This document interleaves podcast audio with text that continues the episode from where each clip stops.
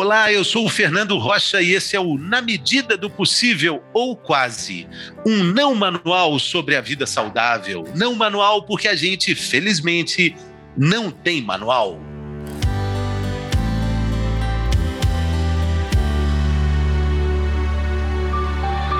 A reprodução assistida em tempos de Covid. Como acertar os ponteiros do relógio biológico de uma mulher que sonha com a maternidade e o tempo nublado que atravessamos nessa pandemia? Esse é o tema do episódio dessa semana com o médico ginecologista, especialista em reprodução assistida, Dr. Alfonso Massaguer. Bem-vindo, doutor. Olá, Satisfação. Fernando. Satisfação minha, prazer estar aqui. Obrigado pelo convite.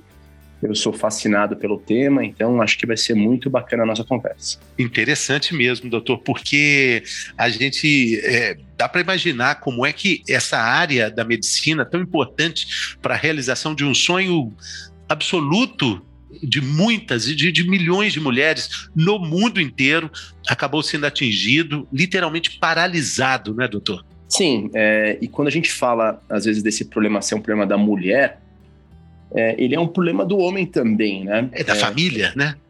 Da família, porque é, eu mesmo tive que, eu precisei de métodos de reprodução humana para ter um filho, tá? É, tanto no primeiro como no segundo. E é claro que depois, quando você já acha isso antes de nascer, mas quando nasce, você tem certeza que o seu filho é a coisa mais importante da sua vida, né?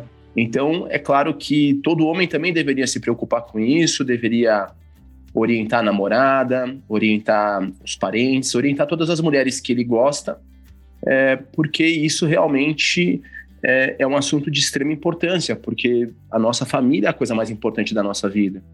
E, e para a gente formar a nossa família, ter um filho é, é tudo, né? Então, Uh, é claro que tem outras formas de família, é claro que a gente pode conversar sobre isso, mas você escolher uma outra forma de família porque você desejou, Ok, mas você não poder ter um filho, você de repente. E é uma situação muito mais, muito mais dura do que as pessoas imaginam. Tá? Mas é, é, assim, dá para a gente perceber o tamanho desse drama. Como foi o impacto durante a pandemia nessa paralisação que a gente estava falando aqui anteriormente? Todos os procedimentos é, foram paralisados, doutor? Eu estou falando isso para comparar com o relógio biológico que não parou, né? Sim. Durante uma época, todos os procedimentos foram paralisados. Depois, os casos urgentes foram é, iniciados, é claro, com todas as medidas de cuidado, com vários testes de checagem. Mas é claro que muitas mulheres que pretendiam ter filhos tiveram que adiar aquela maternidade delas. E, e, é claro que isso é uma, é uma, é uma coisa que afetou em cadeia, né? A, aquela mulher também que estava solteira, queria achar um parceiro também teve dificuldade, então muitas pessoas também ficaram em casa fechados, fechadas e com isso elas pensaram sobre a vida, sobre o plano delas, o que, que elas vão fazer com o futuro reprodutivo delas. Então também muitas decidiram congelar óvulos, também aconteceu muito e cresceu muito durante a pandemia, tá?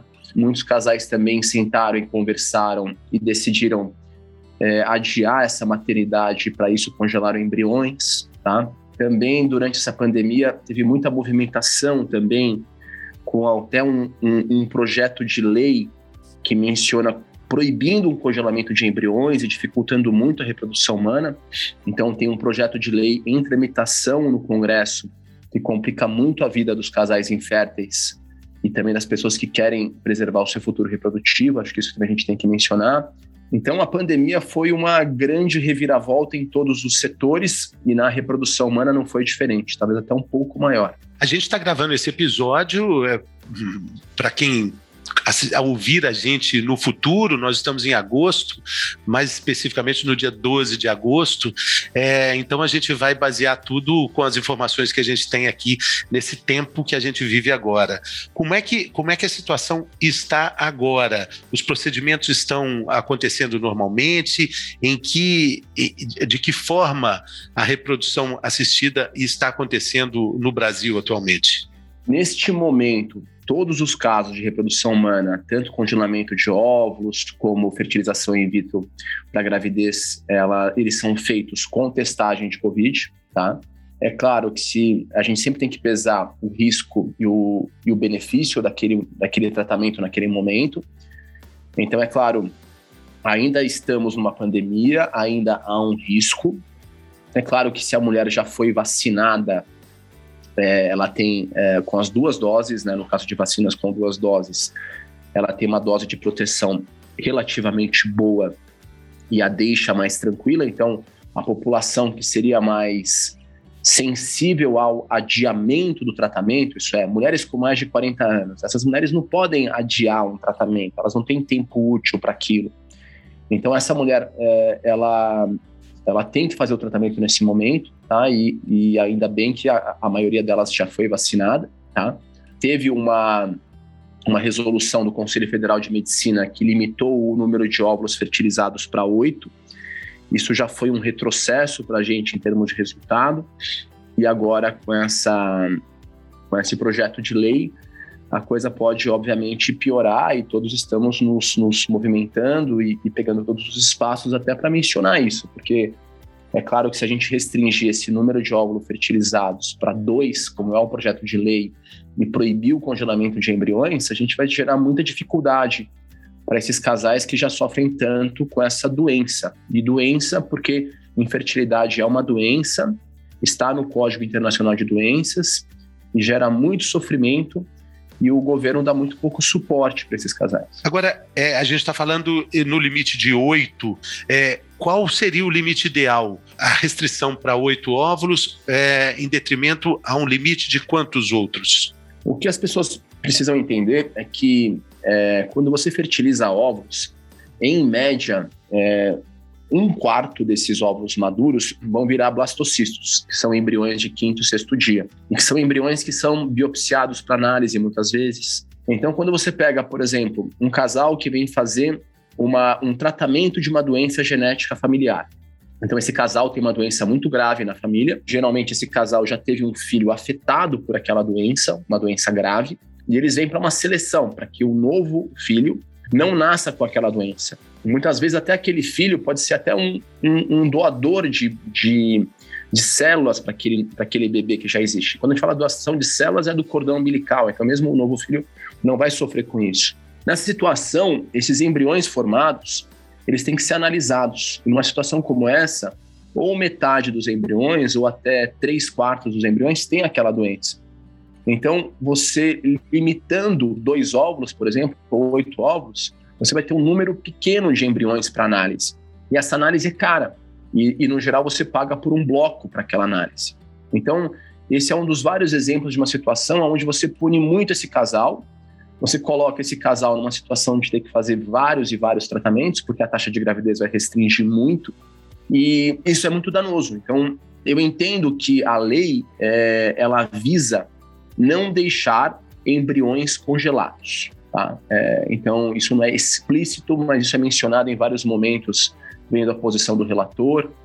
É, então, eu não vou nem entrar num, num, debate quando é vida, quando realmente existe a vida, se a vida existe quando há fertilização, se a vida existe quando você implantou no útero, se a vida existe a partir de em que momento. Mas o ponto é você restringir de uma maneira drástica o número de óvulos fertilizados para dois, você vai restringir a taxa média de sucesso nos tratamentos, que hoje gira por volta de 45%, 40%, por cada vez que você faz, você vai restringir para 10%, talvez 15%. Então, isso é uma média. É claro que você vai ter um casal jovem que você, com dois óvulos, vai conseguir um bom resultado. Mas cada vez mais a gente deixa para ter filhos mais tarde. Eu mesmo, a minha bisavó, teve filhos com 17 anos. Minha avó teve filho com 18. Minha mãe, que já era uma mulher tida como idosa, teve filho com 25. Mas a minha mulher teve o nosso primeiro filho com 35, o segundo filho vai ser com 37, 38. Então, é, a gente está cada vez deixando para ter filhos mais tarde. A gente está também vivendo mais para cuidar melhor desses filhos. Mas as mudanças que ocorreram no mundo fazem a gente cada vez ter filhos mais tarde e isso reduz o nosso potencial reprodutivo. A gente deixar, uma mulher deixar para ter filhos após os 35 anos, ela está colocando em risco o seu potencial reprodutivo. E um óvulo com mais de 35, ele já tem um potencial de virar um bebê muito baixo. Com mais de 40, ele é baixíssimo, tá? E as restrições, elas podem também englobar situações como útero de substituição, por exemplo, como barriga solidária, o que para mim foi um grande desenvolvimento da nossa sociedade, permitir que casais gays, tanto de homens como de mulheres, tenham filhos, isso é, eu vejo esses casais constantemente, vejo esses casais sendo fantásticos pais, fantásticas mães, criando famílias lindas, cuidando dessa criança muito bem, muito melhor que muito casal heterossexual. E você, de repente, proibir novamente essas pessoas de terem filhos, ou então só permitir com que as pessoas tenham filhos fora do Brasil, ao final, só vai fazer com que uma, a população que tenha dinheiro pegue um avião, vá para os Estados Unidos e tenha filho nos Estados Unidos. Então, ao final, você só vai o quê? Punir a população mais pobre, a população mais simples. Você não vai impedir com que a população que tem a condição no Brasil tenha o seu filho. Essa pessoa vai ter o seu filho, mas a população mais simples, que sofre muito, porque o governo praticamente não paga tratamentos para essa população, ela vai simplesmente, quando ela juntar o seu dinheirinho, conseguir juntar e fazer a sua tentativa, vai ter uma taxa de gravidez baixa e vai ter um resultado pequeno e vai ter que gastar mais ou não ter o seu filho. Doutor, quando a gente fala dessa questão aí de preço, é, com relação, de uma forma generalizada, pesquisas tecnológicas, desenvolvimento científico, a gente vê uma curva exponencial né, para cima, um, uma, uma linha exponencial de subida. Mas quanto mais essa pesquisa é desenvolvida, existe uma tendência, é, pelo menos na área de, de, genética, de pesquisas que investigam é, mutações celulares, né? Isso já é uma realidade. O senhor acha que, de alguma forma, na área da reprodução assistida, esses preços vão ficar mais acessíveis pelo volume de pesquisa que se emprega, pelo volume de pessoas que procuram esse tipo de trabalho? Porque os preços ainda são proibitivos, né? Fernando, sua pergunta é muito boa, tá? E eu posso te falar o seguinte: neste momento, a reprodução humana ela tem no Brasil um dos menores custos do mundo, tá? É, pela situação do Brasil, tudo isso, é, eu acho também que a gente vem cada vez mais crescendo iniciativas para atender classes sociais mais baixas. Se você pegar os custos, os preços de reprodução humana 10, 20 anos atrás, hoje em dia eles são muito menores. E tem várias iniciativas, tanto públicas como privadas, tá? privadas mais, de tratamentos de baixo custo. Então, isso, isso cada vez mais é, cresce e com certeza, se um projeto de lei desse passa, ele dificulta muito uh, essa situação, porque você não vai aumentar o preço do tratamento, mas você vai diminuir a efetividade desse tratamento. Por outro lado, é claro que a tecnologia cresce muito, isso é um mercado com várias empresas, e essas empresas tentam sempre vender os seus produtos. Então você vai ter análises de endométrio, análises de mil genes, mas por enquanto, e tem um lado bom e um lado ruim, isso ainda tem pouca eficiência. Tem muito marketing, mas pouca eficiência, fazendo com que, os tratamentos, fazendo com que um tratamento de boa qualidade não fique mais caro, tá? Então, se a pessoa hoje em dia tiver infertilidade, precisar de um tratamento de reprodução humana, ela consegue sim achar boas iniciativas e iniciativas que fizeram um pouco mais inclusiva essa situação tão difícil, tá? Essa, o tratamento para uma situação tão difícil. Agora, é, para uma informação assim, é claro que a gente não pode ser tão específico, mas de uma forma geral, pela, pela visão que o senhor tem de consultório, pela, pela experiência clínica que o senhor tem, é, quanto tempo um casal deve é, tentar a reprodução assistida é, é depois de quantas tentativas, quanto tempo esperar, quanto tempo tentar antes de procurar ajuda? Se um casal já vê que há um problema, isso é, um homem já sabe que o testículo dele nasceu muito alto, a mulher não menstrua, o homem sabe que tem um espermograma ruim, eles devem procurar imediatamente. Então, se você já sabe que há um problema, você deve já procurar ajuda e tratamento para aquele problema.